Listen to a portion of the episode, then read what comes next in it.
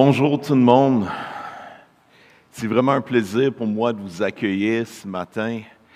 Excusez-moi si je vous ai surpris après ce moment de contemplation avec, avec un peu de, de mais c'est vraiment une joie pour moi. Mon nom, c'est Jérémy. J'ai la chance d'être un des organisateurs du congrès. Puis euh, vraiment, ce matin, je veux juste vous adresser quelques paroles pour mettre en contexte un peu cette journée alors qu'on se lance dans vraiment quelque chose qui est plus que juste de l'apprentissage, mais une occasion de rencontre, une occasion pour être étiré, une occasion pour laisser Dieu nous parler, nous transformer, on l'espère.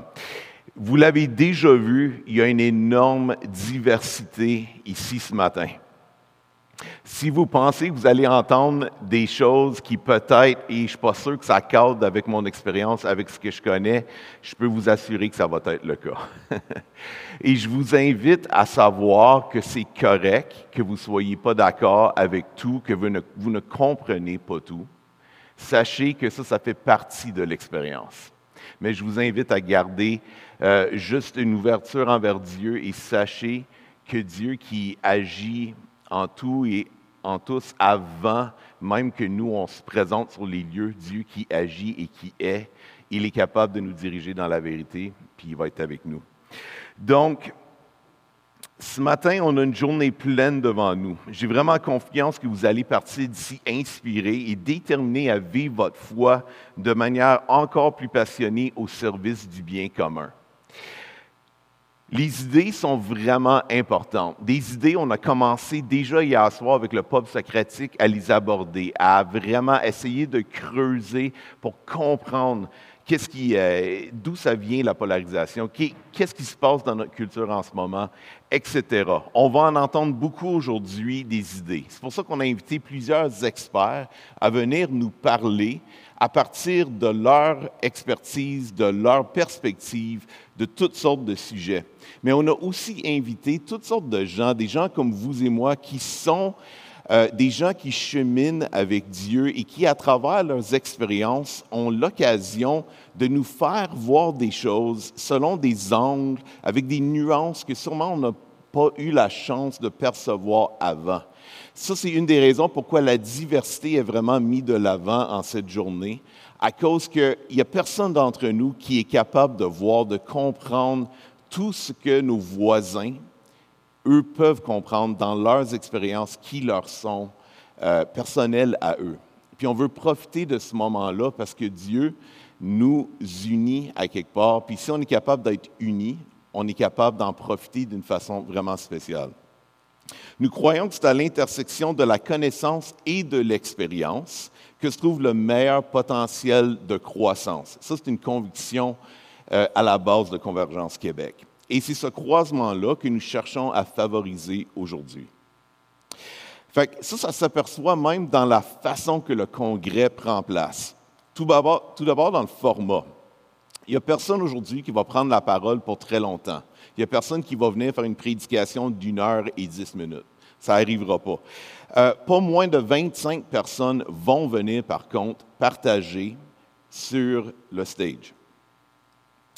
Et bien qu'on euh, euh, toutes les interventions à partir de Montréal, de ce lieu ici, nous sommes rassemblés dans six régions à travers le Québec et il y a des gens qui nous rejoignent de d'autres endroits à travers le Canada virtuellement. C'est intentionnel, puis c'est pas juste à cause de la pandémie qu'on fait le, format en multiples rencontres et euh, euh, bien que ce soit un seul congrès. Ça fait partie du fait que le congrès Convergence, ce n'est pas juste une occasion pour apprendre, mais aussi pour collaborer. L'objectif, c'est qu'on puisse tisser des relations avec des gens qui aiment Jésus et qui désirent servir Dieu et le bien commun dans une même région pour qu'on puisse mettre nos forces ensemble pour voir le royaume de Dieu grandir, pour qu'on puisse tous être édifiés mutuellement par ce croisement, justement. Chaque rassemblement est donc une petite euh, représentation du corps de Christ de cette région. On espère que dans les années à venir, il va y avoir plus de régions et plus de diversité et plus de gens qui vont pouvoir se rencontrer. Ce qui nous amène au sujet, la dépolarisation. Dieu nous a créés tous et chacun des êtres très complexes. Il veut notre épanouissement autant au niveau intellectuel, émotionnel, matériel et spirituel. Puis il nous a aussi créé des êtres interdépendants. Comme on voit dans la famille, les amitiés, les églises qui sont de très bons exemples, bien que ce soit souvent très difficile de bien les gérer, les vivre aussi bien qu'on aimerait. Euh, c'est pour ça qu'on cherche dans ce que nous faisons à favoriser autant la santé globale des individus que de la société. Sans qu'on s'en rende toujours compte, on vit aujourd'hui comme si on fait tout dans notre possible pour être aussi indépendant et atomisé que possible. La philosophie qui sous-tend la vie moderne nous pousse à chercher notre propre épanouissement sans avoir recours à l'aide de quiconque. Puis les églises, ils ne sont pas épargnés de cette réalité-là non plus. Bien que l'Église soit une collectivité divinement établie qui propose une alternative à la ségrégation sociale, nous choisissons bien souvent de regarder avec méfiance ceux qui ne croient ou n'agissent pas exactement comme nous. Pourtant, l'image que Dieu nous donne de l'Église est celle d'un corps qui est composé de diverses euh, parties, mais qui sont en même temps dépendantes les unes des autres. Par sa nature, le corps ne peut que souffrir lorsqu'on se coupe un de ses membres. L'Église est loin d'être la seule collectivité qui propose une alternative à l'hyper-indépendance des temps modernes. Mais si Dieu, dans sa grande sagesse, a fait de nous un corps qui, par son propre esprit, est établi dans son amour, un amour qui se déverse et se donne selon son propre exemple, N'avons-nous pas quelque chose d'incomparablement riche à offrir à notre monde? Le fait qu'on soit ici aujourd'hui, ce n'est pas quelque chose de négligeable. Parce qu'à travers son Église, Dieu veut faire des choses qui sont incomparables. Ce n'est pas aujourd'hui que nous allons mettre les bases d'une nouvelle façon d'être humain et ce n'est pas notre but. La bonne nouvelle, c'est que ce n'est pas nécessaire non plus. Parce qu'on sait qu'en Jésus, dans sa naissance, dans ce bébé, le ciel et la terre ont été unis. Dans son sacrifice, il a rendu possible la réconciliation avec Dieu et aussi la réconciliation entre tous les êtres humains. Les individus qui sont unis à Christ et réunis en son corps, l'Église, sont cette nouvelle façon d'être humain. Jésus est celui en qui Dieu a voulu tout réconcilier avec lui-même, aussi bien ce qui est sur la terre que ce qui est dans le ciel, en faisant la paix, le shalom à travers lui, par son sang versé sur la croix. C'est rien de moins que notre espérance en Jésus et son œuvre qui nous donne l'audace d'essayer encore une fois aujourd'hui de chercher l'unité. Sans ça, ça serait peut-être, ça ne vaudrait pas la peine qu'on s'essaye. Mais on ne cherche pas l'unité comme une fin en soi mais bien comme un moyen de mettre nos différentes perspectives au service du bien commun. Nos divergences théologiques et pratiques ne doivent pas être tous réglées pour qu'on soit en mesure de nous respecter et de nous aimer, ni pour donner et recevoir des forces de chacune de nos traditions. C'est pour ça que je veux remercier chacun d'entre vous aujourd'hui pour votre courage ça prend du courage pour participer à un événement qui vous exposera potentiellement à des idées avec lesquelles que vous ne serez pas en accord. Vous allez sûrement entendre des choses aujourd'hui que vous n'entendriez pas dans les milieux d'où vous venez. Fait que je vous invite à user de discernement, mais aussi à garder votre esprit ouvert.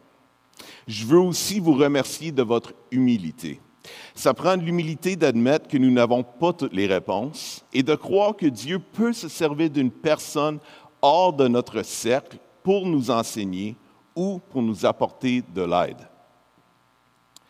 Des représentants de plus d'une dizaine de familles d'églises prendront la parole aujourd'hui.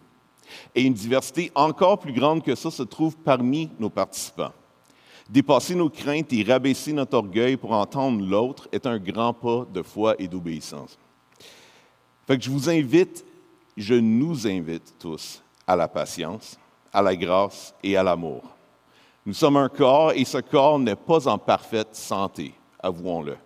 Ce n'est pas parce que nous sommes tous fils et filles d'un seul Père que nous n'aurons pas des désaccords, mais en commençant cette journée, il nous faut répondre à la question suivante.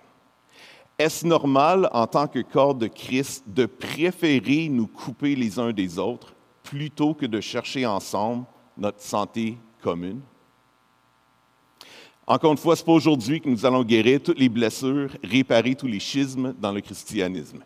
Ce n'est pas notre but. Notre objectif est beaucoup plus atteignable. Dans les heures qui viennent, soyons attentifs les uns aux autres et surtout à l'Esprit de Dieu pour entendre ce qu'il a à nous dire. Peu importe la bouche à travers laquelle il choisit de nous parler. Apprenons comment vivre notre foi, non en dépit de ce monde, mais parce que Dieu peut et veut agir à travers nous pour la restaurer. Et profitons de ces moments pour faire des rencontres qui mettront la joie au cœur de Dieu.